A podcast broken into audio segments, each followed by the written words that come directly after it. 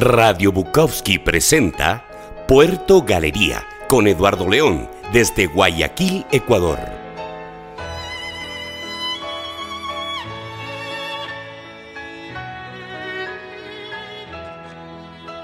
Hola, les saluda Eduardo León.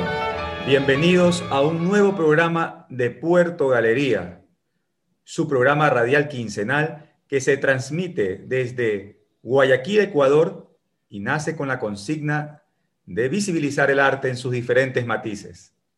Desde Radio Bukowski para el mundo, conoce las temáticas que iremos abordando por medio de la entrevista y que programa a programa lo convertiremos en una vivencia dinámica, enriquecedora para usted, nuestro público oyente. Gracias a Casa Bukowski, una comunidad de soñadores a quienes nos gusta transformar los desafíos en realidad, el hogar donde nunca se apaga el fuego y donde creemos fielmente en la cultura, el arte y la literatura. Hoy nos acompaña una querida y admirada escritora, Georgia Calcidú. Nace en Tesalónica, en Grecia, en el año 1961. Vivió parte de su infancia y adolescencia en Alemania. Ha publicado artículos, conferencias y cuentos en revistas nacionales e internacionales. El gobierno de Grecia la declaró en el año 2008 embajadora del helenismo. Bienvenida, Georgia, bienvenida al programa, bienvenida a Radio Bukowski, bienvenida a tu casa. Gracias por aceptar la invitación. Querido Eduardo, muy buenos días para ti para la ciudad de Guayaquil y para todo Ecuador, que tanto quiero. Eh, muchísimas gracias por la invitación em, para participar en este programa Puerto Galería. Em, y además felicitaciones para Radio Bukowski que em, ha abierto estos espacios para la cultura y de la cultura que son tan necesarios en estos tiempos eh, tan difíciles que está atravesando la humanidad entera por la pandemia. Me parece importantísimo que estén eh, preocupados por difundir todas las matices de la cultura a través de estos espacios. Muchas gracias, Eduardo, por la invitación. a usted, eh, Georgia, y ahora eh, recuerdo perfectamente, usted es una persona que yo admiro y quiero mucho, recuerdo muy bien el 7 de abril del año 2019, cuando nos conocimos en Quito, nació una muy bonita amistad y luego en mayo, cuando pudimos volver a encontrarnos y tener conversaciones que no tenían final. La verdad es que eso es maravilloso. Ahora vamos a pasar eh, a las preguntas, este, querida Georgia. ¿Cómo nace su vínculo con la poesía? Eduardo, mira, eh, empecé a escribir ahí cositas eh, cuando me asistían las musas y, y el estrés de la cotidianidad no había consumido, digo yo, las últimas neuronas eh, buenas. Empecé no tanto escribir, sino recolectar recuerdos. Eh, hace muchos, muchos años atrás, tal vez no desde la infancia, sino desde la adolescencia, porque eh, siempre me he puesto en el lado del observador o de la observadora, me eh, he puesto em, dentro de la naturaleza y empecé a observar con mucha, eh, mucho detenimiento todo que me rodeaba. Entonces, ya en años posteriores, eh, uno iba escribiendo y recogiendo los papelitos y los dejaba dentro de un cajón.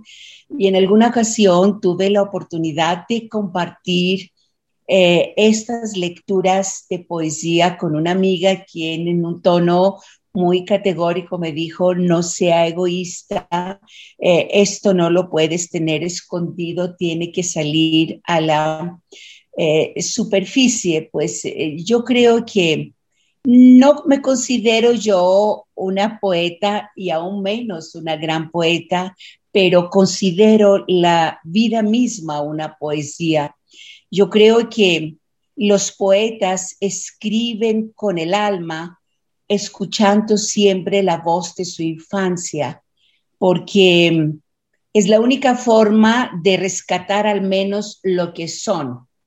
Y como te dije, para mí escribir es querer recolectar recuerdos y derrotar el olvido. Ese fue el momento que empecé a escribir y luego, em, ya cuando eh, publiqué el primer libro del formato bilingüe, eh, Destellos, Lambirismata, pude realmente a través de esta, em, digamos, eh, publicación, no eh, dármelas de poetas, sino mostrar al mundo que había logrado poner una voz de resistencia en cuanto a todo lo que está pasando, porque eh, yo creo que la poesía, en el caso mío al menos, sirvió o sigue sirviendo para corregir la realidad o eh, la poesía es otra forma de contar la verdad y es eh, hacer eh, sentir más lo que pensamos. Entonces, eso fue el motivo de, publicar y decir, bueno, em, quiero decir que hago parte de este mundo em, que me rodea y quiero decir lo descontenta que me siento con todo lo que está pasando. Entonces, ahí se intensifican, digamos, los versos y ahí se intensifica también el afán de decir mucho porque está pasando mucho al nivel planetario todos los días. Listo, rescato, ciertas frases que usted dice y que la caracterizan. Primero, que la poesía sirve para corregir la realidad es otra forma de contar la verdad y que la vida misma es un poema, ¿no? Tu vínculo nace, como mencionaste, de recolectar recuerdos. Bueno, vamos a la siguiente pregunta, querida Georgia. En el año 2008, el gobierno de Grecia te declara embajadora del helenismo. Cuéntanos un poco de este reconocimiento y su alcance. Sí, mi querido Eduardo, mira, yo eh, vine a Colombia hace tres décadas atrás o más em, y vine a través de Alemania porque pasé una gran parte de mi infancia y de adolescencia en Alemania y vine a Colombia a dictar alemán en el colegio alemán. Pero tú sabes que a la patria uno la lleva siempre en las suelas de los zapatos y, uno a donde siempre llega huele a su primer establo. Hay un dicho que dice que el burro, por más que haya cambiado eh, los establos, siempre va a, a tener el olor del primer establo. Entonces llegar a un país eh, donde la colonia griega, de hecho, es muy, muy reducida. Eh, yo diría que los griegos somos una de las colonias más eh, pequeñas, digamos, en Colombia. He sentido esta necesidad de reencontrarme con mi tierra y empecé, digamos, a buscar a los paisanos a quienes encontré un año después de haber estado acá. Y el momento de felicidad no fue cualquier cosa. Bueno, eh, y sentí que mm, por más que había existido legalmente eh, constituida una asociación, se había ido eh, apagando porque los primeros griegos que habían llegado poco a poco se han ido de este plano y entonces eh, sentí la necesidad de reunir a esta colonia y empezar a encontrarnos con alguna frecuencia o para saludarnos eh, o para eh, festejar las em, fiestas nacionales. Y se intensificó muchísimo, muchísimo este trabajo porque em, empecé a organizar simposios con tópicos eh, em, de la cultura griega. Yo misma empecé a dictar eh, eh, griego y la cultura griega en el Instituto Caro y Cuervo. Hubo mucha acogida, sentí que había una gran necesidad en acercar, digamos, eh, los estudiantes a ese mundo de Grecia antigua y para unos también de Grecia actual, cosa que ya no está pasando porque tú sabes que este país que eh, cargó el mundo en sus hombros, que vino a enseñar al ser humano a hacerse libre, que lo dice el mismo nombre de Grecia, Elas, está íntimamente relacionado con la eleftería, la libertad, vino, Grecia vino a enseñar al hombre, al anthropos, que tiene que mirar arriba, porque etimológicamente anthropos, de ahí antropología significa que mira hacia arriba. Vino a enseñarle que el hombre tiene que mirar hacia arriba, hacia la luz, hacia la vida y no hacia abajo con la cabeza cabizbaja para mostrar que es subyugado, que está mirando hacia la muerte. Pues este pensamiento lo fueron poco a poco aboliendo porque no se necesitan personas para pensar, sino personas para obedecer. Entonces sentí esta necesidad de organizar Em, seminarios, eh, simposios, intensificar, digamos, todos aquellos tópicos de la cultura griega que han apuntado hacia la grandeza de la vida, hacia la grandeza del ser humano.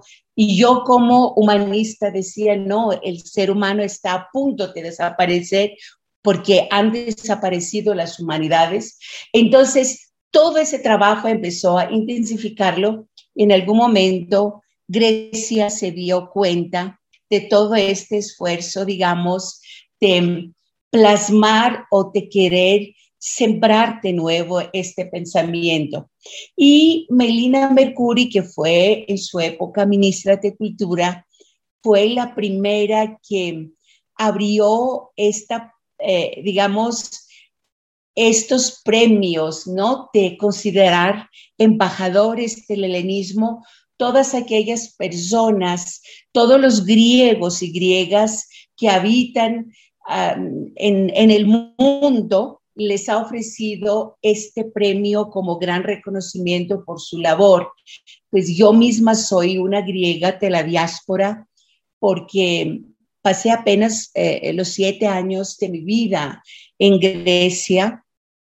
Yo nací en Tesalónica, una ciudad que amo profundamente, pero me crié en el pueblo de mi madre, a un pueblito eh, chiquito, a, eh, unos 20 minutos de la ciudad. Y luego, como te comenté, pasé una buena parte de mi vida en Alemania. Entonces, siento precisamente eh, la griega que no pudo estar físicamente en el país para seguir todos sus cambios, su desarrollo en el campo que fuera, lo quise hacer desde la lejanía. Y eso me aferró mucho más a, la, a Grecia, mucho más a la lengua, mucho más a la cultura. Y en este momento Grecia decide otorgarme este premio pero no solamente a los griegos, porque este premio consistía también en incentivar a todos aquellos extranjeros, digamos, eh, académicos o agentes de la cultura que se han identificado con la cultura griega y quisieron difundirla en sus respectivos países. Listo. Después de escucharte, bueno, que ya más de 30 años, entiendo, viviendo este, en Colombia, a la patria la llevas dentro de ti y te escucho como que si hubiera salido de ayer de Grecia, hablando de ella. Y mencionas que el país, eh, Grecia es el país que cargó el mundo en sus hombros, pero bueno, ya le diste toda la explicación. Y justamente hablando de ese, de ese recuerdo, de esa emoción de tu patria, va la siguiente pregunta. He leído que comentas con nostalgia que el aroma de tu ciudad natal, Tesalónica, apacigua tu desespero. ¿Cuál es ese aroma? Y queremos hacer un viaje imaginario. Cuéntanos cómo es la vida en tu ciudad. Mira, eh, Tesalónica o Tesaloniki debe su nombre a, a la media hermana de Alejandro Magno. Es una ciudad con vestigios del mundo antiguo, pero también del mundo, eh, eh, digamos, bizantino. Eh, el nombre lo debe a, la hermana de Alejandro Magno. Alejandro nació en una localidad a, a, una hora de Tesalónica y sin embargo pues su maestro Aristóteles también es oriundo de Estágira, que es un, una localidad también a hora y media de, Tesalónica. Entonces, ese, este, eh, esta fuente eh, em, es esta fuente es el lugar donde reúne la cultura clásica, pero la cultura bizantina con sus iglesias, eh, pero también está presente eh, el paso de los romanos. Em, esta ciudad es hermosa para mí, es la segunda ciudad de Grecia después de, de Atenas. y recuerdo de niña, cuando llegábamos del pueblo a la ciudad, sentía este aroma de, eh, de la sal, porque la ciudad la rodea el golfo termaico y uno incluso podría caminar a lo largo de la orilla del mar y dar vuelta por la mitad de la ciudad. Para mí esos eran momentos de inmensa felicidad. De hecho, hay una plaza que se llama la Plaza de Aristóteles, con cafés, con librerías, y me sentaba a, unas eh, escaleras donde uno podía poner los pies directamente dentro de las aguas del, del termaico y observaba los atardeceres. Para mí no existía mayor felicidad que tener esta oportunidad de em, meditar, digamos, em, viendo el ocaso del, sol. Y me hacía siempre en una parte que mm, detrás estaba una estatua gigantesca de Alejandro Magno montado sobre su bucéfalo.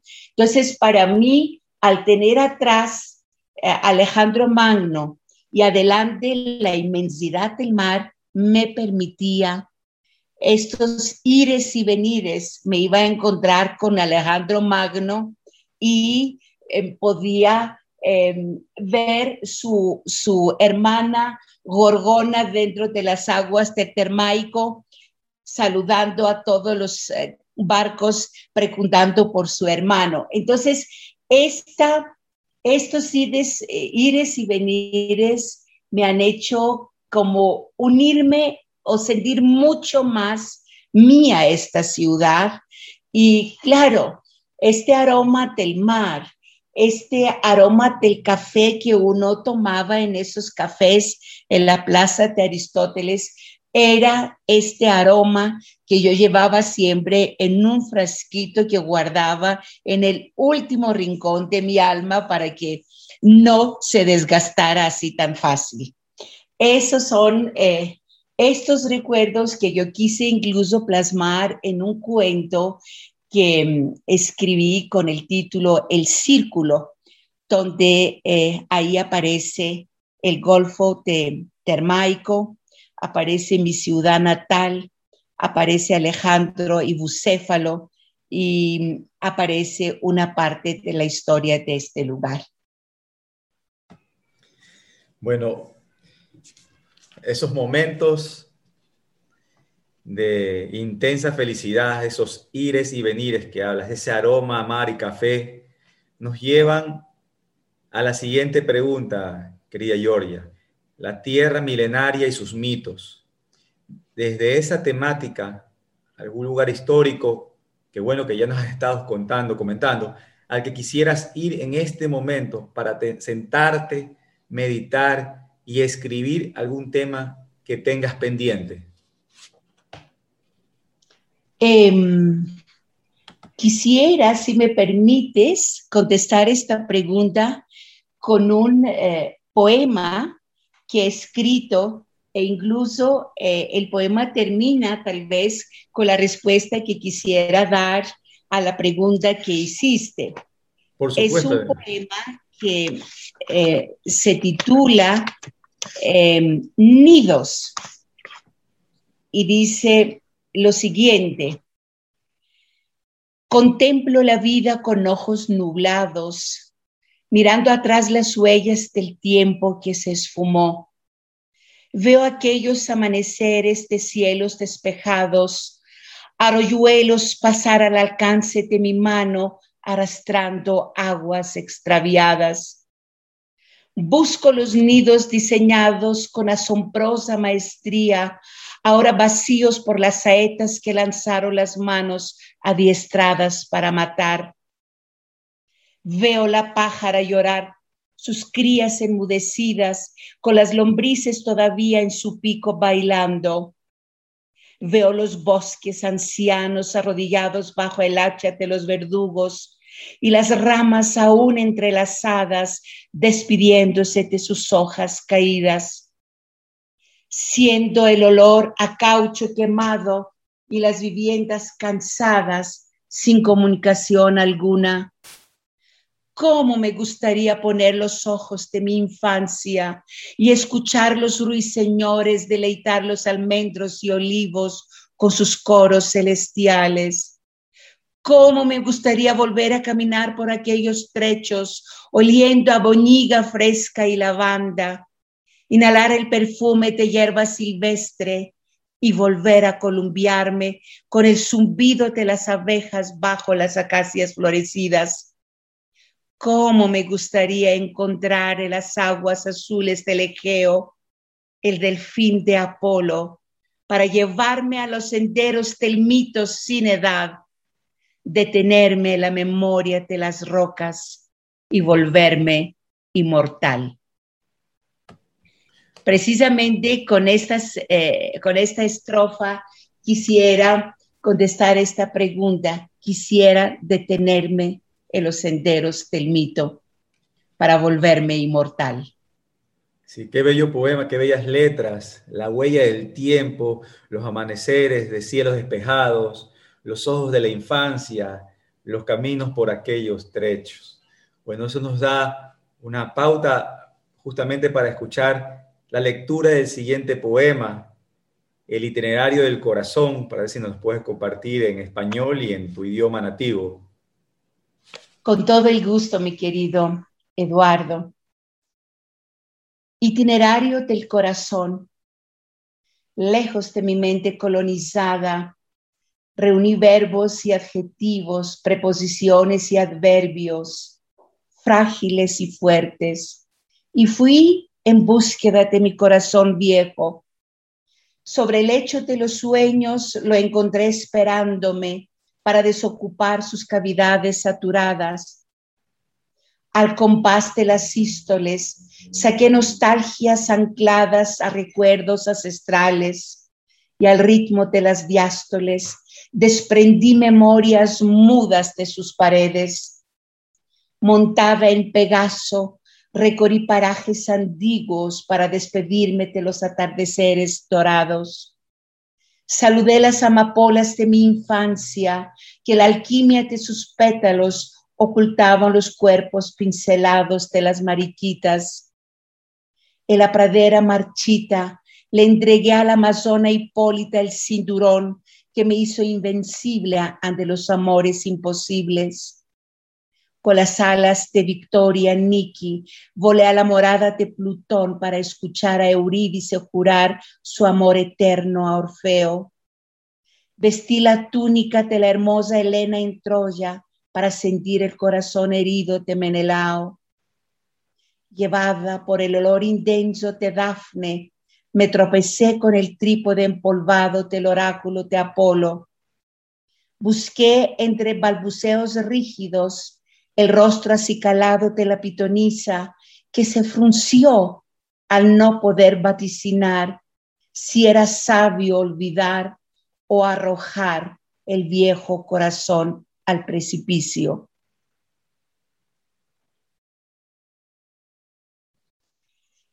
Eh, ese mismo poema eh, en griego dice así, que es realmente largo, δρομολόγιο της καρδιάς.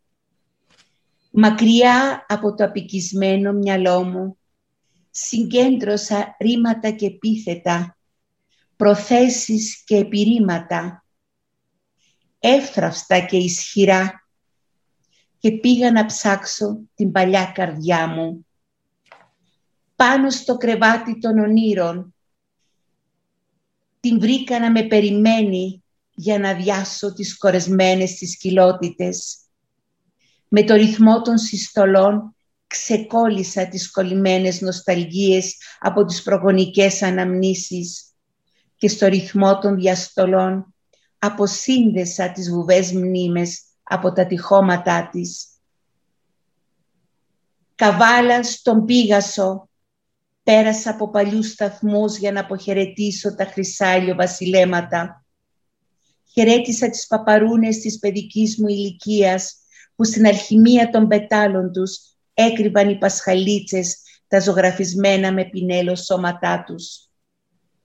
Στο μαραμένο λιβάδι παρέδωσα στην Αμαζόνα υπόλοιτη τη ζώνη που με έκανε ανίκητη μπροστά στις ακατόρθωτες αγάπες. Με τα φτερά της νίκης πέταξα στην κατοικία του Πλούτονα για να ακούσω την Ευρυδίκη να ορκίζεται στον Ορφέα αιώνια αγάπη.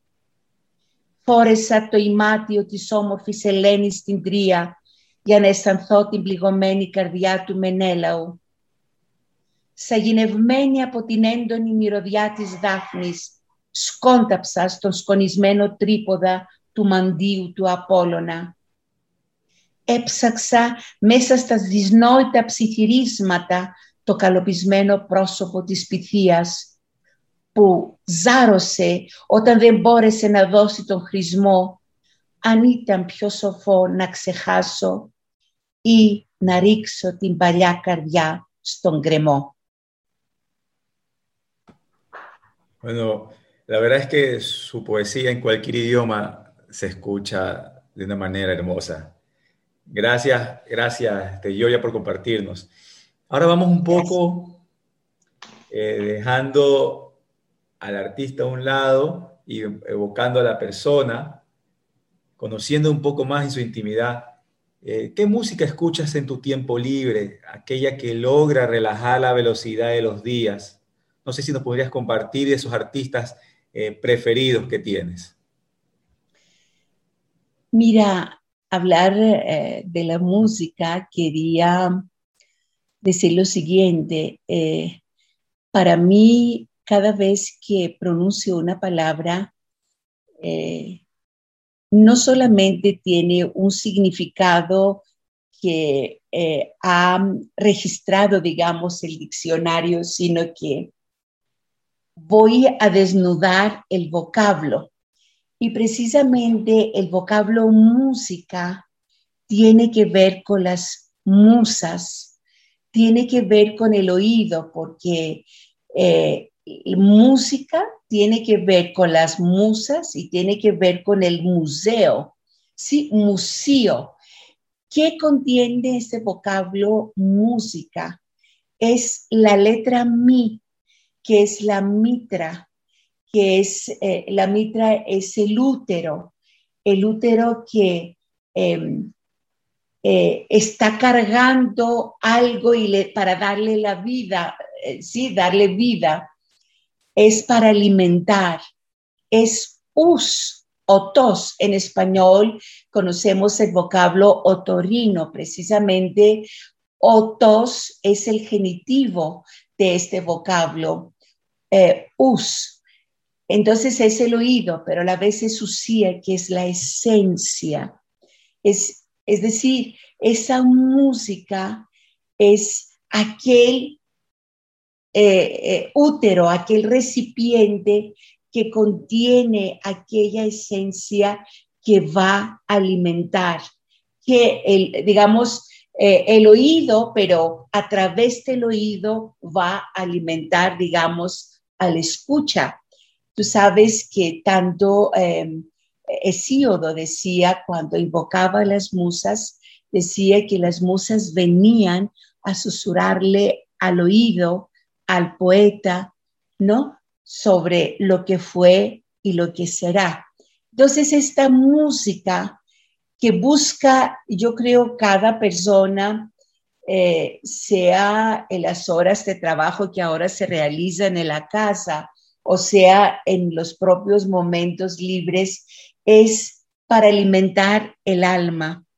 Y tú sabes que hay músicas y músicas. De hecho, el maestro Aristóteles decía que la música en esta época tocada en la lira era la música que eh, elevaba todos los eh, sentimientos, digamos, humanos y había la música que estaba tocada, digamos, por otros instrumentos que producía una, un desenfreno en esta mente humana.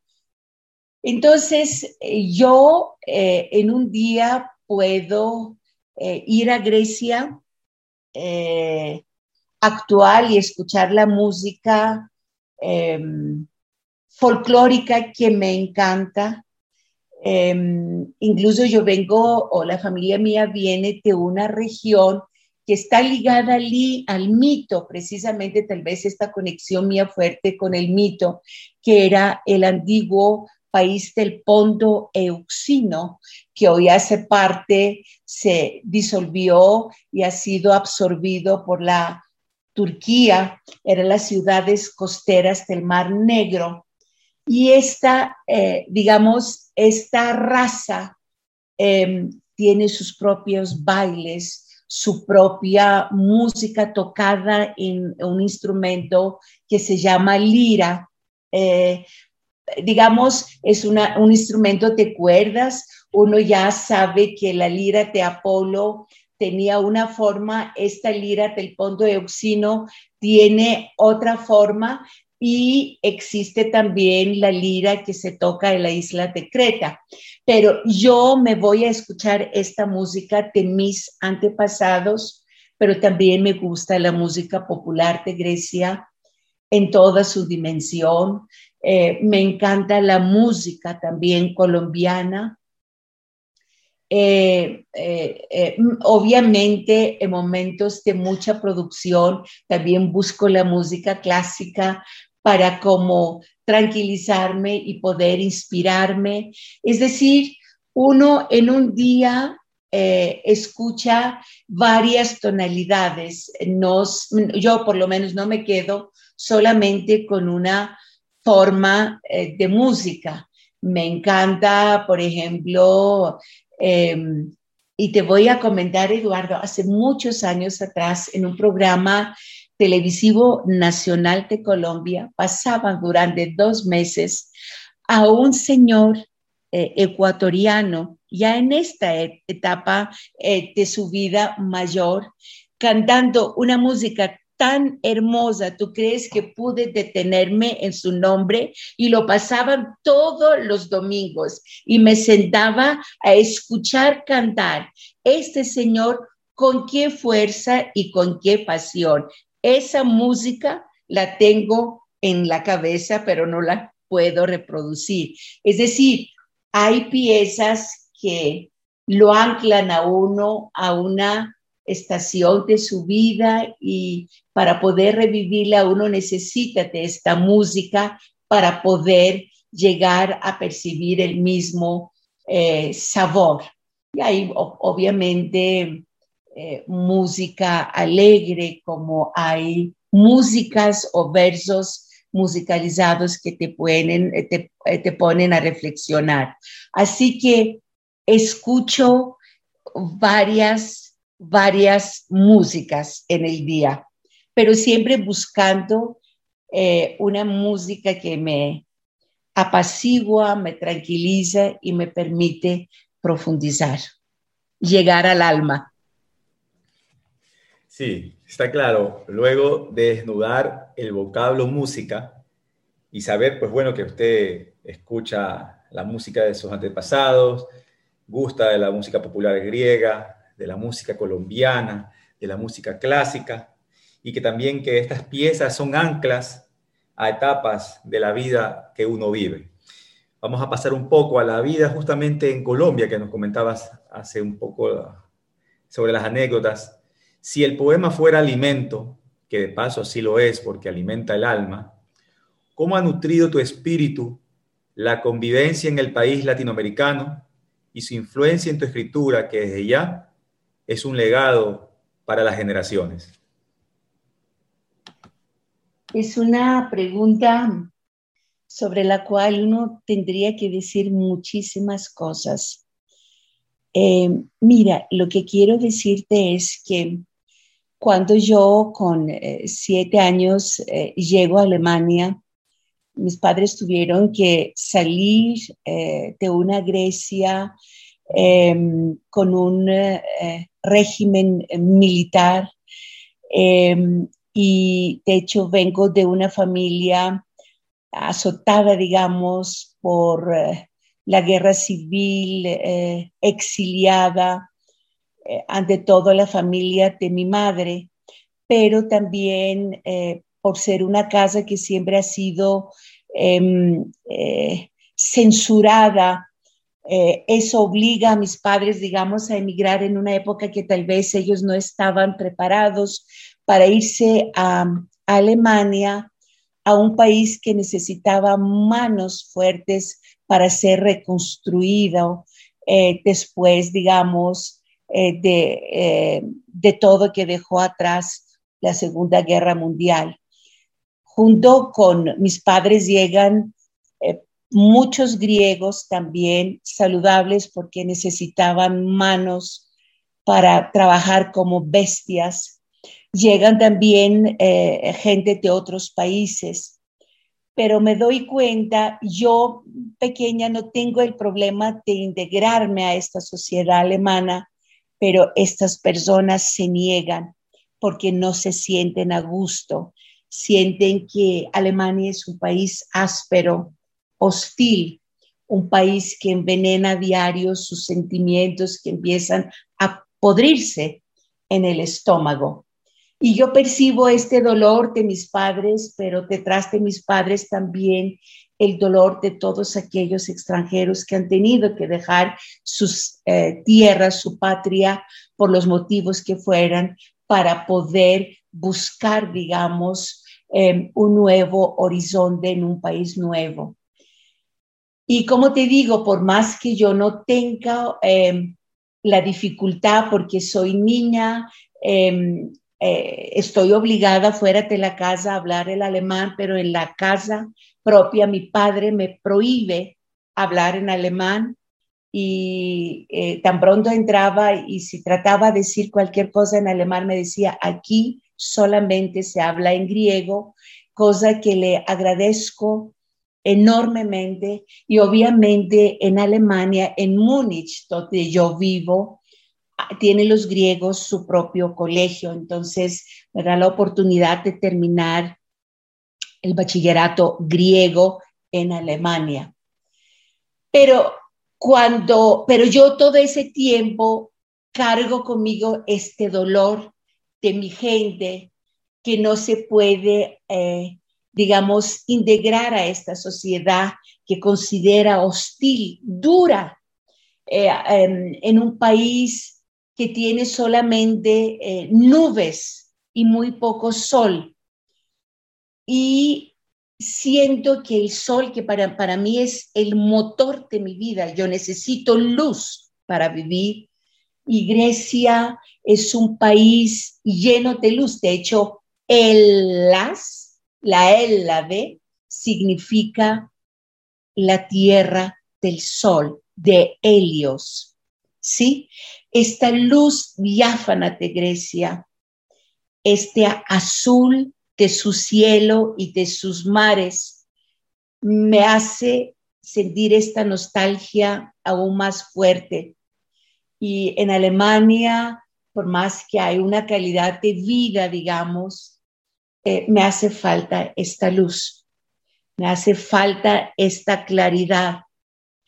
Y por muchos, por X motivos de la vida, que sería muy largo contarlo en este programa, decido venir a este continente y eso sí quiero comentar algo que a mí me marcó la vida que nunca voy a olvidar, pues precisamente estos grupos de gente extranjera que vivía en Alemania tenían todos los días media hora un programa radial.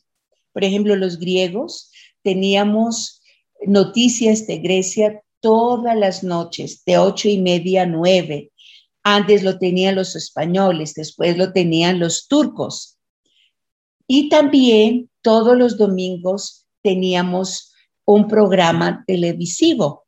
Recuerdo después de haber escuchado esto, este programa sobre Grecia o de Grecia transmitido para sus conacionales en la diáspora, pasó una música. Y recuerdo, eh, le digo a mi madre, yo tengo que en paz descanse, le digo, ¿sabes qué? Yo siento que esta música sale del corazón de la montaña sentí esta música profundamente eh, en, en mí, pero no sabía identificarla. Y mi Eduardo, después de muchos años, al llegar a Colombia o al llegar a este continente eh, de, eh, suramericano, me doy cuenta que esta música que había escuchado en aquel domingo era la música andina precisamente tocada, ¿sí? Y salida del corazón de la montaña. Entonces llego a Colombia, que es un país que te ofrece este abanico de climas. Escojo a Bogotá, que es una ciudad, por cierto, fría, pero una ciudad que me tranquiliza igual porque sé que en el día que me voy a cansar del frío de Bogotá, puedo salir a hora y media de ella y voy a encontrarme otra vez con el calor para calentar la médula de los huesos. Entonces, para mí Colombia es este país o se convierte en el país que va a equilibrar estas emociones fuertes y va a mitigar también la nostalgia porque en el colombiano encuentro esta hospitalidad que caracteriza también el pueblo griego. Voy a encontrar también este sol que sí me hizo falta en Alemania, sí, y voy a encontrar em, gente que está muy cerca eh, del arte. Encuentro, veo tantas personas que son artistas, son pintores, porque llevan dentro de sí los colores del arco iris y me encuentro con tantos poetas, con gente de tanta sensibilidad. Y para mí, Colombia es esta, este catalizador que va a unir en mí, digamos, el país natal que dejé atrás, pero en cierta forma hacerme más, digamos, sensible o, conocerme a mí misma, que ya me doy cuenta que yo necesito luz para vivir. ¿Sí? Necesito este calor humano. A mí, eh, yo tengo amigos alemanes que adoro y es una amistad de, de, de 40 años y sé que están ahí y sé que aunque no los vea todos los días y no me hablo con ellos todos los días, es una amistad que nunca la va a borrar el tiempo. Pero yo necesito esta calidez humana. A mí no me traman las autopistas perfectas ni el brillo de las calles. Necesito, o sea, abrazar porque el, griego, por ser mediterráneo, está muy cerca a la mentalidad latina y el latino también puede ser perfectamente mediterráneo. Entonces, para mí es importante abrazar a la persona, mirarla a los ojos, ¿sí? Y poder comunicarme sin ninguna barrera, sin miedo. Entonces, yo recuerdo, uno entraba a un eh, eh, consultorio odontológico y la música estaba sonando y recuerdo una vez tuvieron que intervenirme y el anestesiólogo estaba cantando salsa. ¿Sí? Entonces eso a mí me tranquilizó. Yo decía, Dios mío, yo en estas manos voy a sobrevivir esta intervención. Y eso es lo que me unió muy fuerte, no solamente con Colombia, pero también con otros países de Sudamérica que obviamente no, no he podido entender, pero gracias a esos encuentros poéticos, a estos encuentros que han logrado traer la poesía o los poetas de varios rincones de este continente, eh, me he dado cuenta que mi lugar es Sudamérica. A través de Colombia puedo llegar a ti que agradezco a Paralelo Cero y a Javier Oquendo, su organizador, que nos eh, invitó para encontrarnos y, conocer a, Simón Zavala, quien admiro y quiero profundamente, al poeta, eh, a ti, querido Eduardo, a, Javier Oquendo, a, este poeta y gran amigo, em, eh, Bolívar López, que lamentablemente falleció y me siento a gusto. Yo digo, ese, esa es mi gente. La, mi gente, eh, los eh, paisanos, los míos, puede ser que estén lejos, pero yo aquí encuentro también una parte de este corazón que dejé en Grecia. Gente con mucha calidad y calidez humana. Sí, qué hermosas palabras, eh. Como tú dices, eh, tus palabras abrazan, ¿no? Y cuando te refieres a Sudamérica, a Colombia, que fue el país que te, que te dio, que te da el equilibrio, a esas emociones fuertes, a esa calidez humana. La verdad es que esas nubes que tenías antes van mostrando justamente el sol. Y creo que por ahí va la siguiente pregunta, ¿no? Porque la traducción es una herramienta que va uniendo también a los pueblos. Entre otras de tus actividades te dedicas a la hermosa labor de traducir textos literarios. Digo hermosa porque labor porque aquella construye puente entre las naciones. ¿Podrías comentarnos acerca de la complejidad en la traducción literaria? Sí, también ese es un campo muy difícil eh, de abordar, digamos, en una respuesta, pero quisiera empezar em, eh, con algo que marca, digamos, el arte de traducir. Em, traductore, traditore, es decir, traductor, traidor, un traductor se convierte en un traidor. Y hay quienes han dicho que eh, la poesía por definición es intraducible o es un delito traducir. Es muy difícil traducir lo que, mm, eh, porque dicen que toda traducción está abogada, digamos, al fracaso, em, que en cierto modo un traductor es un infractor porque te pone ante una traición creadora, digo yo.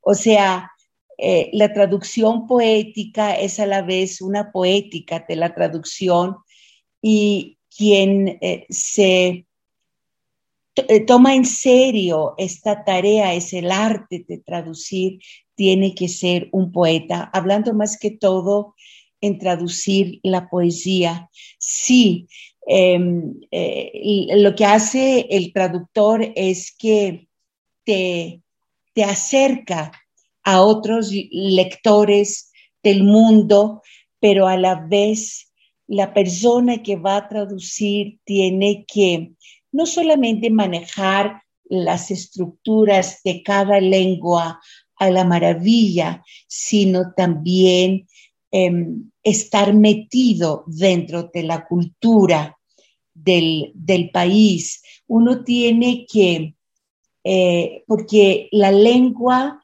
las lenguas son las mismas, eh, digamos, eh, son las, es la misma patria, ¿sí? Em, en el caso, por ejemplo, mía, mío, em, la lengua, digamos, española, es la lengua de la vida diaria, es la lengua de las leyes del país y, y la quiero Em, porque está adherida a mi piel, pero eh, la lengua eh, materna, esa, la más vieja y quizá la más fuerte, está pegada en mi cara como los ojos y la nariz. Entonces, ahí está la lengua, la adherida a la piel de uno y, y al estar adherida en el cuerpo de uno, hace parte del cuerpo de uno, no solamente en cuanto a su estructura para poder pronunciarla de manera correcta, sino también para transmitir las emociones. Cuando uno traduce, no puede traducir solamente con la mente, teniendo en, cuenta la, la rigidez gramatical que acompaña la lengua, sino también las emociones que produce la cultura. De ahí eh, me he visto, por ejemplo, traduje eh, varios eh, poetas, em, digamos, de Colombia, pero también de Ecuador. Traduje, por ejemplo, a Simón Zavala, a este poeta que yo admiro porque me identifico mucho con su forma, con, con su poesía, pero también poetas colombianos contemporáneos, que no son los clásicos porque eh, los clásicos, digamos, los inmortalizó en la historia, pero esos contemporáneos hay que darlos también a conocer y son plumas muy fuertes, pero lamentablemente quedan siempre relegadas detrás de las grandes sombras poéticas y de escritores que han trascendido de su tierra. Entonces, cada vez que yo me pongo a traducir, me meto en los zapatos, en la piel del poeta. Yo tengo que llegar a escudriñar, digamos, buscar em, dentro de su alma las matices de su alma para poder, digamos, traducir su poema. Y eso es muy difícil porque a veces uno tiene que sacrificar ciertas palabras, pero eh, cuando se traduce, uno tiene que quedar lo más que pueda cerca del texto original, del poema original. Sí, bueno. Sí. Nos comentas que, obviamente, al momento de la traducción, uno te metes en la piel del poeta, ¿no? Para hacerlo lo más cercano a la sensibilidad y que no se pierda ese, ese, ese estilo cuando se cambia de, del, idioma. Ahora, hay un poema que me gusta mucho, eh, que la primera vez que lo escuché en, Quito, en el auditorio de la, de la Universidad Central, la verdad es que me impactó. Y siempre es un privilegio escucharlo de ti. Quisiera que por favor nos puedas eh, ayudar con la lectura del poema Amor.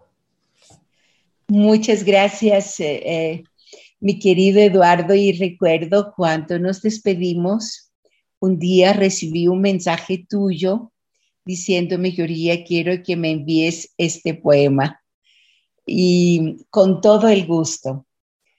Amor. Algunos mueren por accidentes, otros por enfermedades. No pocos mueren por violencia y unos por su propia mano.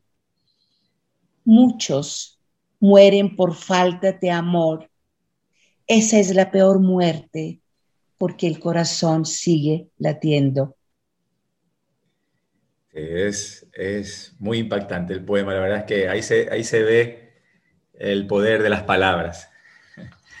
Vamos a pasar a la siguiente pregunta, querida Georgia. De todos los dioses del Olimpo, ¿cuál sería el que más apego le tiene y que de cierta manera pudo nacer en su poesía? Eh, mire, Eduardo, la ciudad natal mía, Tesaloniki, Tesalónica, eh, está cerca del Olimpo. Y, y por cierto, cuando el cielo está despejado y yo salgo al balcón, veo desde este balcón eh, de mi casa eh, el pico del Olimpo. Entonces recuerdo de niña cuando lograba, mm, digamos, eh, ver desde lejos este pico de Olimpo, ahí mismo me veía subir a la morada de los dioses. Entonces eh, quería saludar a Zeus, a Zeus y a Finá y a Atenea, a Apolo, que es el representante de la belleza, de la luz. Me encantan estos tres, no porque no me gusten los otros, pero eh, tal vez me siento muy, muy cerca eh, eh, a Zeus porque etimológicamente el nombre de Zeus, que es un nombre muy irregular en términos gramaticales, porque el genitivo, los nombres propios en griego se declinan. Es decir, yo puedo decir el Eduardo y la Georgía sin que esa forma sea despectiva. Entonces, por ser nombres propios, se declinan, tienen un nominativo y tienen un genitivo y tienen un dativo y tienen un acusativo en cuanto a los casos. Y el genitivo de Zeus es tu Dios. Em, este Zeus, tu Dios, imagínate, este genitivo Dios llega a ser el propio Dios castellano. Por más que el Vaticano o la religión haya tildado a este mundo griego antiguo de pagano, de idólatra y han despellejado a una pobre Hipatía porque los hijos de Dios, los monjes, porque era una pagana e idólatra, cuando dices Dios en castellano, sí estás nombrando el genitivo de Zeus. ¿Sí? Eso es lo más irónico y trágico en todo eso. Y el nombre de Zeus es también Zin.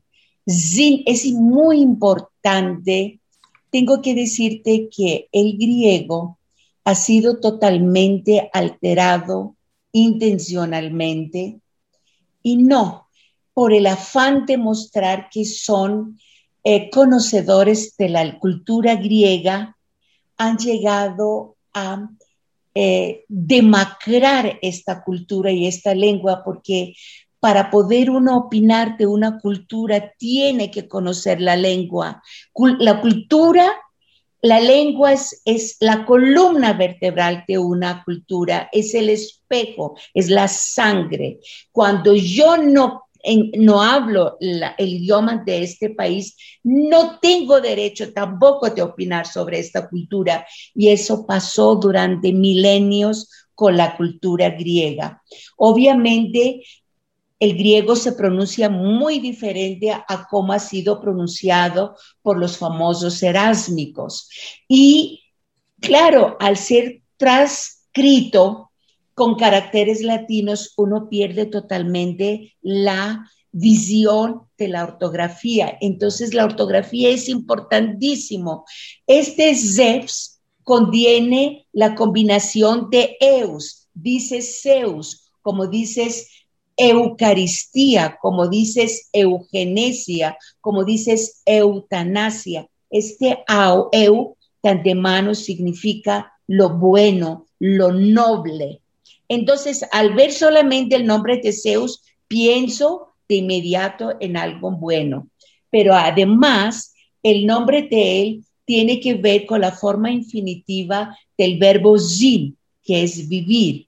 Además, la Z es el rayo, el rayo de Zeus, que es el fuego, y el fuego es la inmortalidad.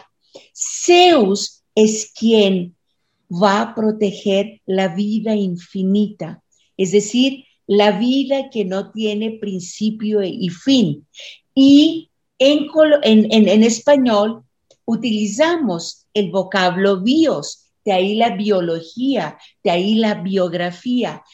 Puede ser que sea sinónimo a este zoe, de ahí zoológico, ¿sí? La zoología es a esta vida infinita, pero bios es, podría ser considerado como sinónimo y como no, porque bios es la vida finita. Entonces me siento muy cerca de Zeus porque es quien no va a permitir nunca que la vida en el planeta Tierra se extinga.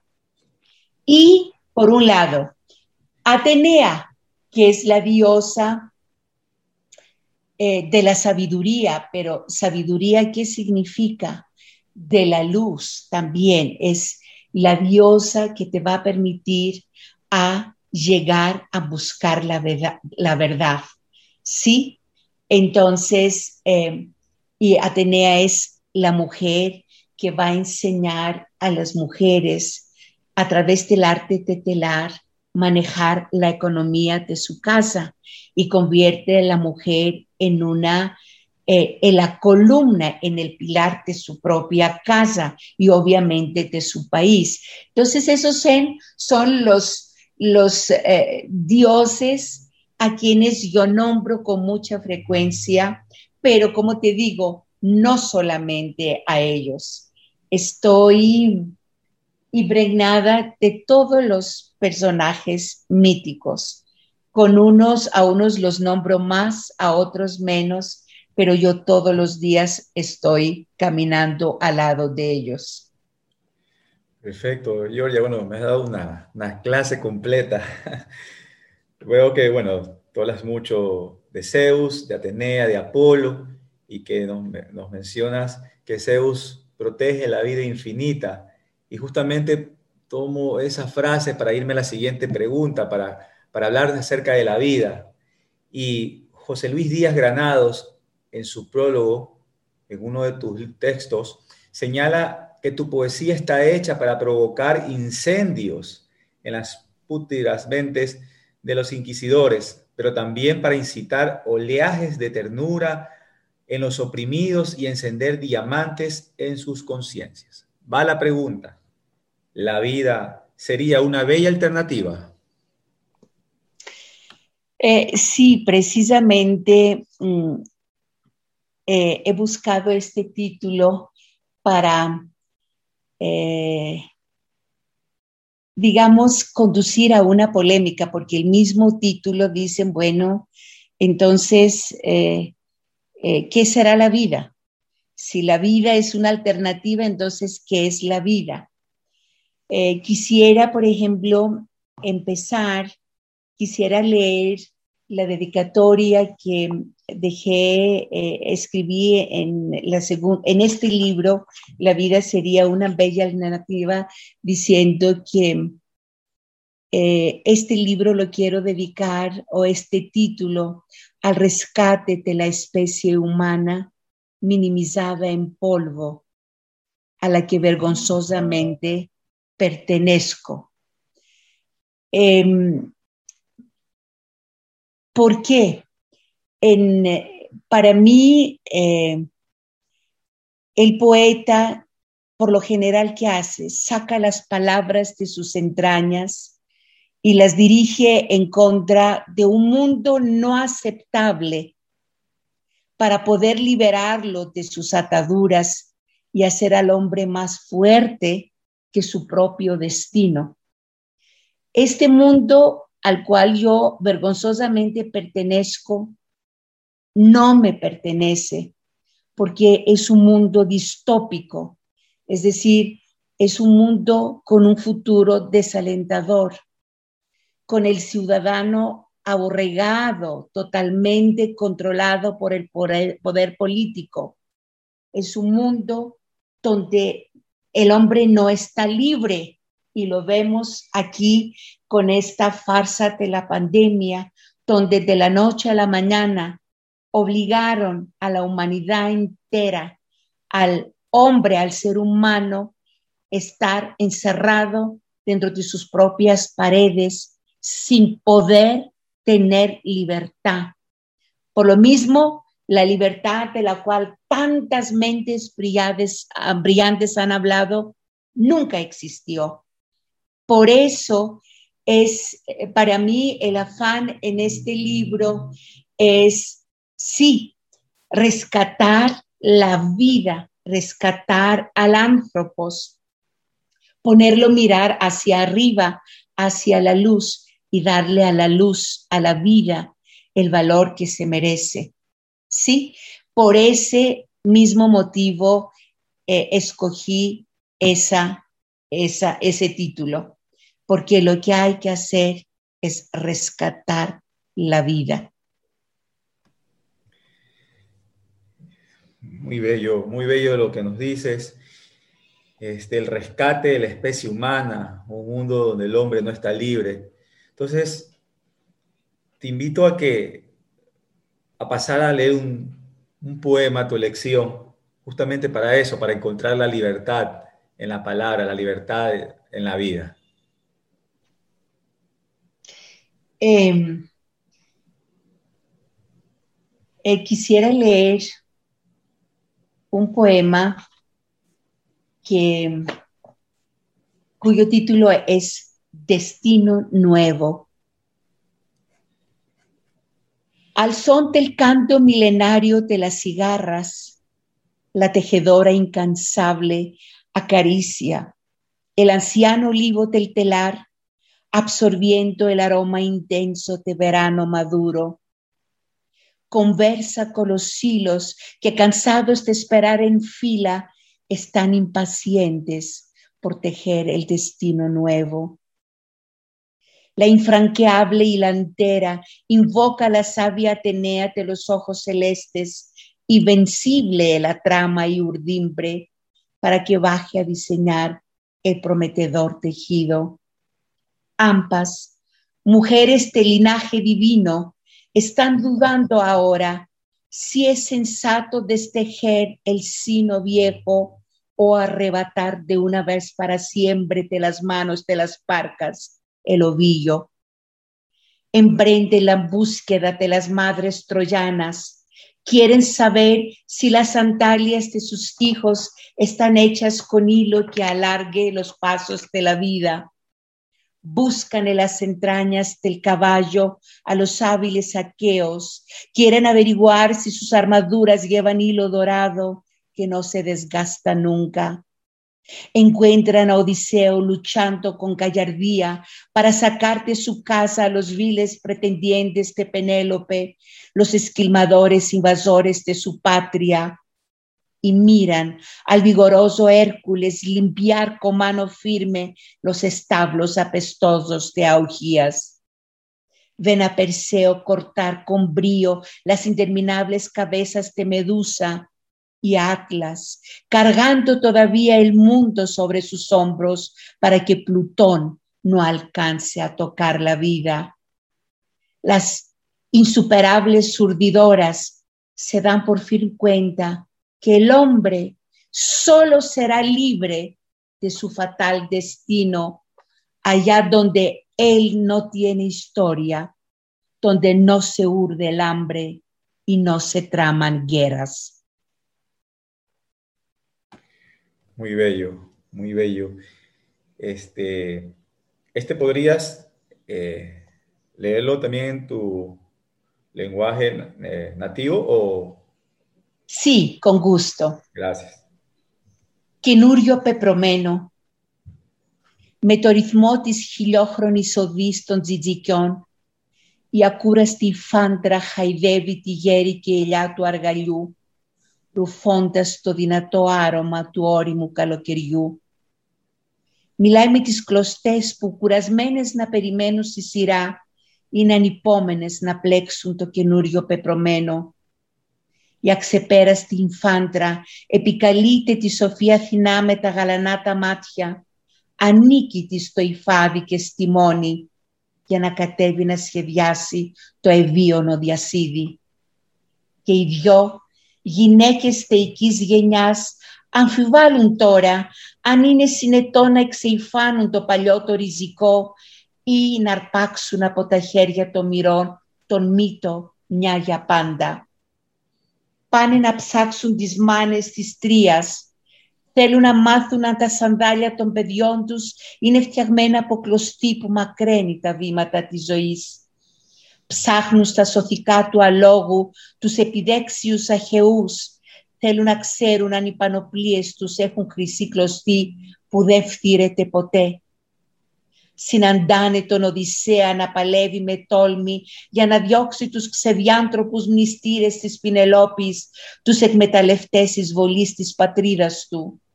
Και κοιτάζουν το γενναίο Ηρακλή να καθαρίζει με χέρι σταθερό τους βρωμερούς τάβλους του Αυγία. Βλέπουν τον Περσέα να κρύβει με θάρρος, να κόβει με θάρρος τα τέλειωτα κεφάλια της Μέδουσας και τον Άτλαντα να κουβαλάει επάνω στους ώμους του τον κόσμο για να μην μπορέσει ο Πλούτονας να αγγίξει τη ζωή. Οι ασυναγώνιστες οι φάντρες καταλαβαίνουν τελικά πως ο άνθρωπος θα απελευθερωθεί από το μοιραίο πεπρωμένο του μόνο εκεί που αυτός δεν έχει ιστορία, εκεί που δεν υφαίνεται η πείνα και δεν πλέκονται οι πόλεμοι. Muy bien, hermoso, hermoso, Georgia. Vamos a hacer un ejercicio. Eh, yo te doy una palabra y tú tratas de definirla con otra. Entonces, la primera sería Grecia.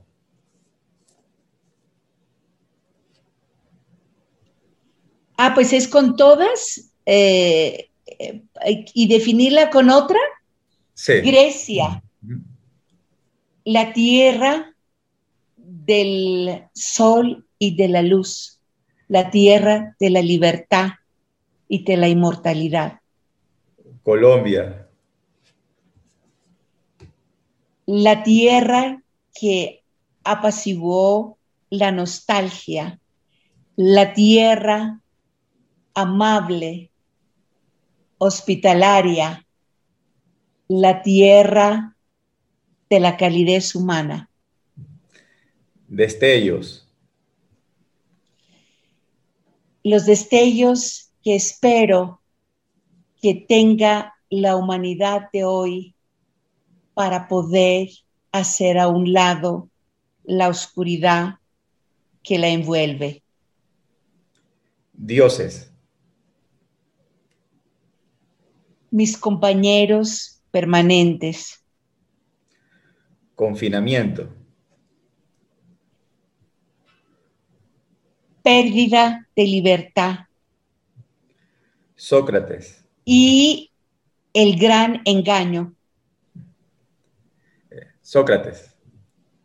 Sócrates, eh, quien eh, está por enseñar de nuevo al hombre a dominar su cuerpo, a dominar sus emociones. Paralelo cero. Una experiencia hermosa, un encuentro eh, organizado con mucho esmero y con mucho corazón. Agradecimientos a, su eh, director Javier Oquendo y a, su grupo que está trabajando día y noche para que este encuentro sea una, em, un encuentro de muchos saberes y de mucho, eh, y donde se permite la palabra desplegarse a todas sus dimensiones. Poesía la poesía que es tan eh, fuerte, la poesía, una forma inédita de ver la vida. La Torre Blanca de Tesalónica. La Torre Blanca de Tesalónica.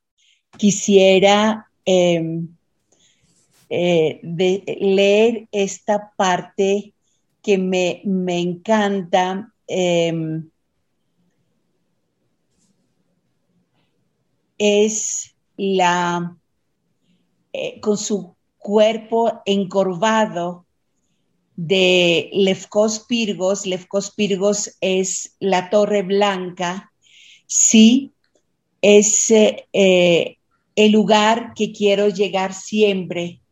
Sí, para poder ver en las largas noches del invierno Alejandro montado en su bucéfalo, dar la mano al, a la Torre Blanca y contar todavía a los transeúntes la historia de Macedonia para que no la olviden. Listo, Yoria. Eh, ¿Algún escritor ecuatoriano que te haya llamado la atención por su estilo atrevido e innovador? Pues mira, eh, he tenido un mínimo contacto con eh, la literatura de Ecuador que te digo que tanto amo, pero he leído a muchos años atrás a Jorge Icaza, he leído a Juazipunco, que, me eh, pues, que para mí es una obra muy clásica y hermosamente escrita, y no me vas a creer hace muchísimos años atrás, en una, en la librería Agáchese, como dicen en Colombia, los libros que uno encuentra en la calle, encontré eh, un libro que con los 100 autores ecuatorianos, pero incluso del, siglo, pasado, pero obviamente no he tenido, digamos, eh, la oportunidad de ahondar en esta literatura, pero he leído al poeta Jorge Enrique Adum, em, he leído algo sobre Juan Montalvo. Eh, hace años en un encuentro en el Jardín Botánico, digamos, de Bogotá, he conocido al poeta pediatra Ricardo Torres, que me parece que tiene una, un estilo muy atrevido porque va diciendo las cosas desgarrándose y me encanta ni hablar, por ejemplo, del poeta Simón Zavala. Eh, tengo un profesor, un cariño muy grande a este gran eh, personaje de Abato, a Pedro Reino Garcés, que tuve la, la la suerte de ser, de compartir con Pedrito eh, los años que estuvimos sentados en los pupitres de Caro y Cuervo, y sé que es un gran historiador y un gran, además, poeta, porque convierte estas páginas horribles de la historia en un poema que suscita a la reflexión. Entonces son los poetas eh, y los escritores de Ecuador que llevo conmigo. Listo, y ahora eh, hablemos sobre los coterráneos tuyos. ¿Podrías comentarnos acerca del trabajo poético de Dimitris Liakos. Dimitris Liakos, pues sí, es un eh, personaje que suena en los últimos eh, momentos, es un, eh, es para mí muy fuerte, digamos, tanto su poesía, pero también su dramaturgia, porque, pero fuerte porque eh, a lo largo de su obra, digamos, literaria, eh, la palabra clave para mí, para mi sentir, eh, en la forma que yo pude interpretarlo, es, es la muerte. Em, y, y rescato en él esta fuerza de poder decirnos realmente que el mundo que estamos viviendo es un mundo de los muertos. Em, nosotros somos los muertos que tenemos que luchar para liberarnos de esta muerte y poder quitarnos la muerte de encima para poder ser libres. Em, o sea, los puntos que toca en su, en su digamos, poesía, en su obra eh, eh, literaria son muy dicientes, que es obviamente algo que suscita, que te obliga como lector a, reflexionar. De hecho, es un filósofo. Eh, entonces, obligatoriamente uno tiene que sentarse a reflexionar detrás de cada renglón em, que ha plasmado en su obra, porque no es fácil, te remueve esas entrañas y te hace sentir cólera, pero a la vez este afán de liberarse uno. Y em, me parece que em, rindió o sea, es bien merecida esta obra, la cual necesitó 30 años para escribirla, o sea, no nació de la noche a la mañana y seguramente esta obra lleva todo este eh, tejido, digamos, filosófico que se ve entre líneas en su obra. Eh, me parece muy importante que su obra haya sido, eh, digamos, eh, traducida en varios idiomas y si no estoy mal también en español, porque es un producto de nuestra sociedad, de la sociedad actual, quien la aborda eh, con su manera, pero que lo que a mí me dejó la lectura de su obra es que realmente el mundo nuestro es el mundo de los muertos que nosotros no, hemos, no nos hemos dado cuenta. Bueno, nos, nos quitamos la muerte de encima, invitándote a leernos otro poema suyo. Mi Eduardo quisiera leer el poema con el título Poema se dice, un poema habla solo con palabras bellas y selectas, sacando a relucir la grandeza de la lengua humana. ¿No se ha dado cuenta acaso que las palabras bellas hace rato se mandaron a recoger y se atrofiaron? ¿Cómo puedo yo decir las flores son hermosas cuando les quitan el aroma y su color innato? Con qué palabras bellas puedo yo admirar el vuelo libre de las aves cuando los rascacielos y los drones las han hecho emigrar a cielos extranjeros? ¿Con qué palabras bellas puedo yo pedir disculpas a Eolo cuando el aire que me regala respirar lo están envenenando? ¿Con qué palabras bellas puedo yo pintar el color turquesa de los océanos cuando su furia revela los gasoductos escondidos en sus entrañas? ¿Con qué palabras bellas puedo yo engrandecer la pequeñez del ser humano cuando él en cada instante quita su propia vida y la de otros seres vivos? ¿Con qué palabras bellas puedo yo clamar la alegría y la salud que me expropiaron? ¿Con qué palabras bellas puedo yo remediar el desajuste emocional de hoy y mañana? ¿Con qué fuerzas puedo yo recuperar las bellas palabras de mi lengua que me las han borrado?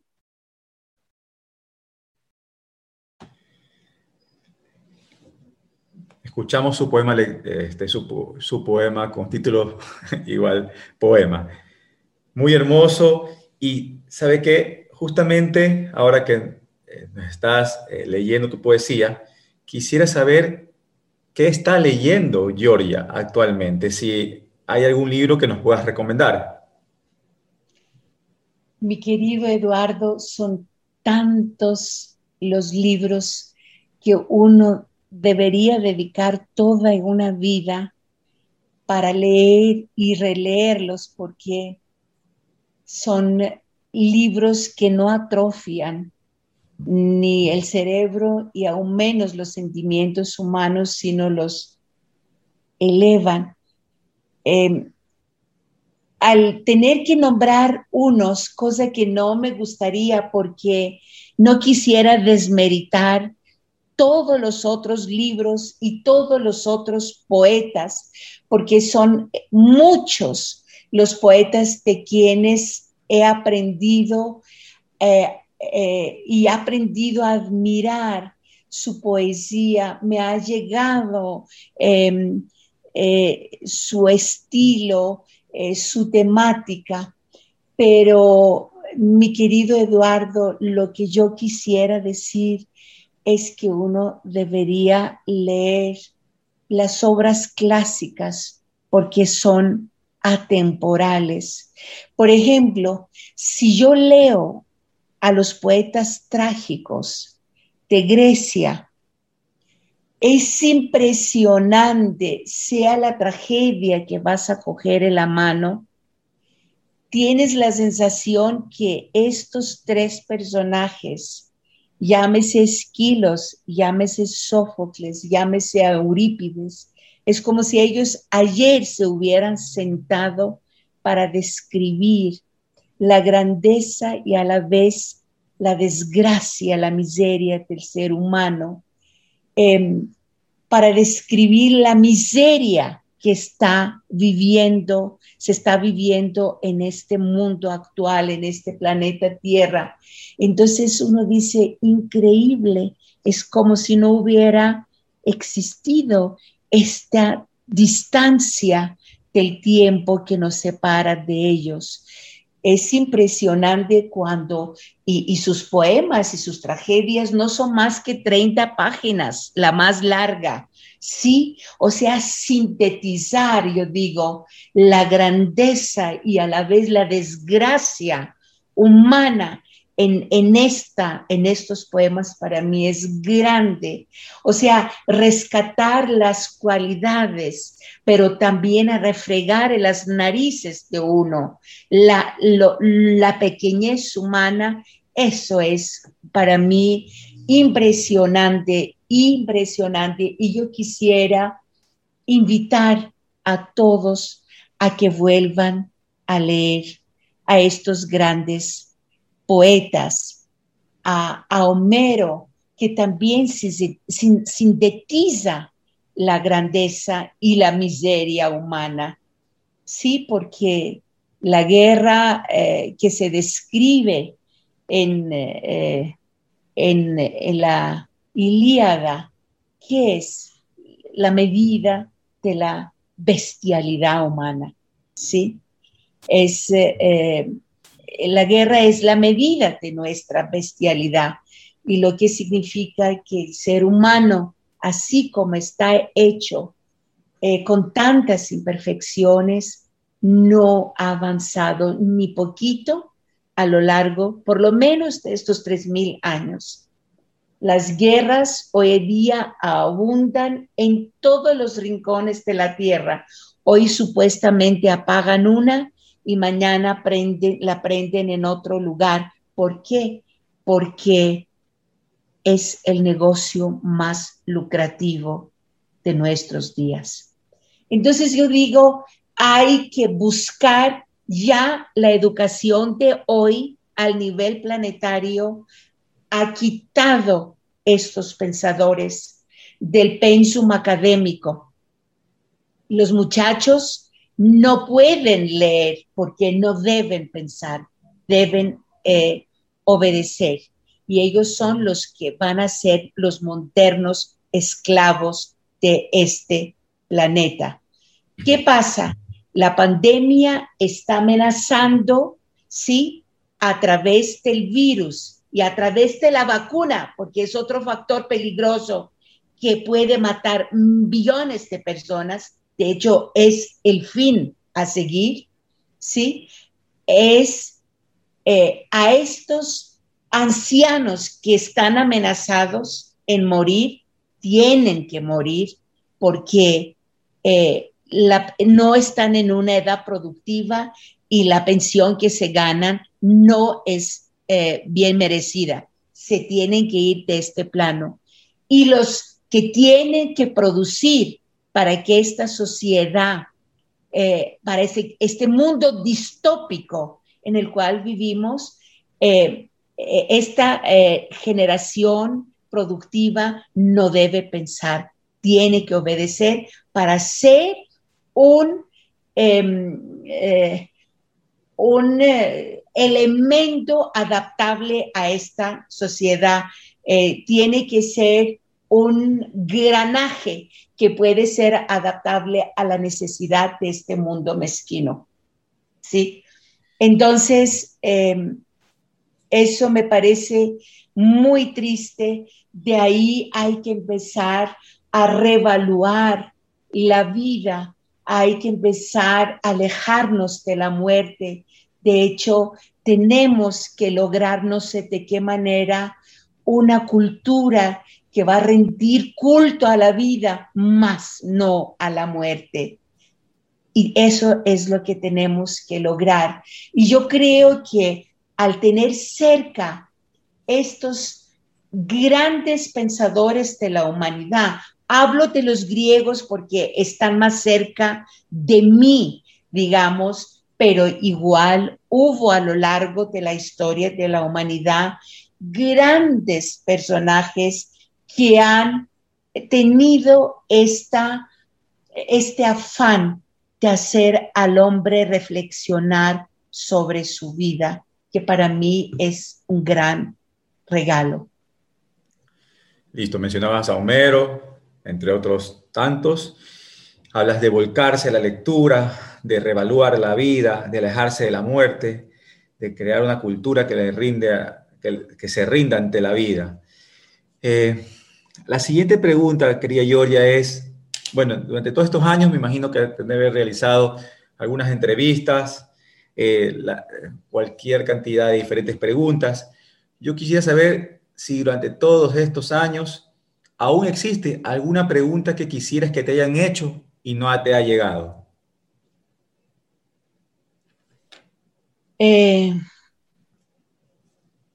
sí, me gustaría eh, lanzar esta pregunta. Lo que acabé de decir, por ejemplo, ¿de qué manera podemos rescatar la vida que está amenazada? ¿Y de qué manera podemos devolverle al ser humano la grandeza que le caracteriza y cómo podemos rescatar las humanidades que ya han desaparecido.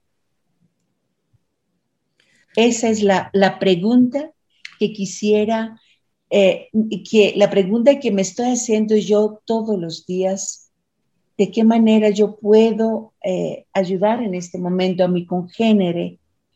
Em, y, cómo puedo decirles que es un gran regalo, es un gran privilegio de poder estar vivos, pero no vivir en estas circunstancias infrahumanas. Ese es impresionante. Yo digo, un mundo entero, el planeta Tierra, está, sí, sin libertad, totalmente subyugado al miedo, donde todos los días le están restregando en las narices que va a morir en nombre de un gran engaño. Y yo digo, Dios mío, no estamos pensado, pensando o de tanta porquería que hemos consumido a través de la comida transgénica, a través del cambio del agua que estamos tomando, a través de los cambios climáticos. No, es increíble, ya no pensamos, dejamos de pensar y ese es un peligro. Sí, justamente a nuestros oyentes los invitamos, porque esa, a la pregunta que nos hace Yoria, una pregunta que invoca la reflexión, ¿De qué manera podemos rescatar la vida? ¿De qué manera el ser humano le puede, se puede devolver la grandeza que lo caracteriza? Una pregunta que invoca la reflexión. Una muy buena pregunta. Y bueno, eh, querida Georgia, no sé, eh, vamos terminando entonces con esta entrevista muy grata, con muchos aprendizajes, y quisiera que eh, para este final nos digas unas palabras de despedida, o no sé si que te quieras despedir con un poema, pero en todo caso, usted decide cómo despedirse. Muchísimas gracias, eh, mi Eduardo, eh, por esta invitación. Espero haber podido estar a la altura del contenido o de los contenidos de este espacio. Y quisiera agradecerte todo corazón a los escuchas de la ciudad de Guayaquil y de las otras latitudes del país. Y me gustaría despedirme con este último poema que se titula Cuando llegue el tiempo. Cuando llegue el tiempo donde te vas a sentir solo entre parientes y amigos, cuando llegue el día donde te vas a sentir ahogado en un mar de hombres desalmados, cuando llegue el momento donde todo te parecerá vacío y ajeno, entonces ha llegado la hora para dialogar con tu sombra a través del espejo. Ella Conoce la dignidad que tú has olvidado. Te has dejado englobar en un mundo donde la mentira es profesión y el Dios está engañando. A tu sombra debes seguir, que del sistema te ha apartado para devolverte tu luz que las tinieblas te han robado. No te doblegues ante los lobos, y si herido te dejan sus colmillos, lame a escondidas tus llagas, siempre con el cuerpo erguido. Nunca permitas que controlen tu sombra. Siempre anda y desanda los ásperos caminos. Solo ahí encontrarás al hombre sincero. No sigas el rumbo del rebaño. Mira hacia el cielo. Es tuyo y debes conquistarlo de nuevo. No esperes que muchos caminen contigo. Ellos son los borregos que encerrados están en establos inmensos. Busca siempre la verdad para encontrar la libertad y no te alejes de ellas. Si no las encontraste en tu camino, es el miedo que te ha hecho maravillarte y dar la mano al enemigo. Muchas gracias. A usted, querida Georgia, muy amable, siempre aquí desde Guayaquil, con un cariño inmenso hacia usted, hacia su persona, hacia su sencillez y su humildad.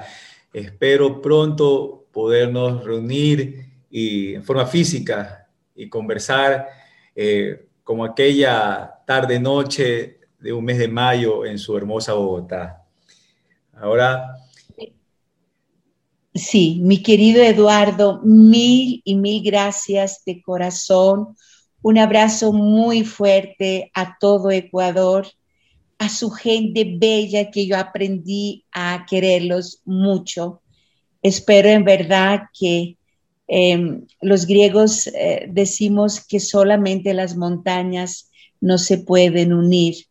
Esperemos que esta pandemia que ha alejado tanto el ser humano, una vez que haya pasado y espero que sea en un futuro muy cercano, nos permite de nuevo a encontrarnos.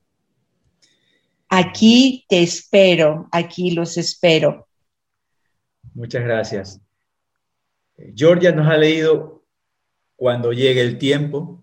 Llegó el tiempo de la despedida de Puerto Galería y hemos llegado al final del programa y esperamos que el mismo haya sido de su total agrado. Tenemos una cita en 15 días y recuerden que Puerto Galería se transmite desde Guayaquil, Ecuador, por Radio Bukowski para el mundo. Para sugerencias, escríbanme aquí mi correo electrónico censurado70 arroba gmail.com. Hasta la próxima. Mil gracias. Un beso enorme y un feliz día y una feliz semana para todos. Muchas gracias por acompañarnos en Puerto Galería, aquí en Radio Bukowski, desde el mundo, para todo el mundo. Las opiniones vertidas en el programa recién emitido no necesariamente son compartidas por Radio Bukowski.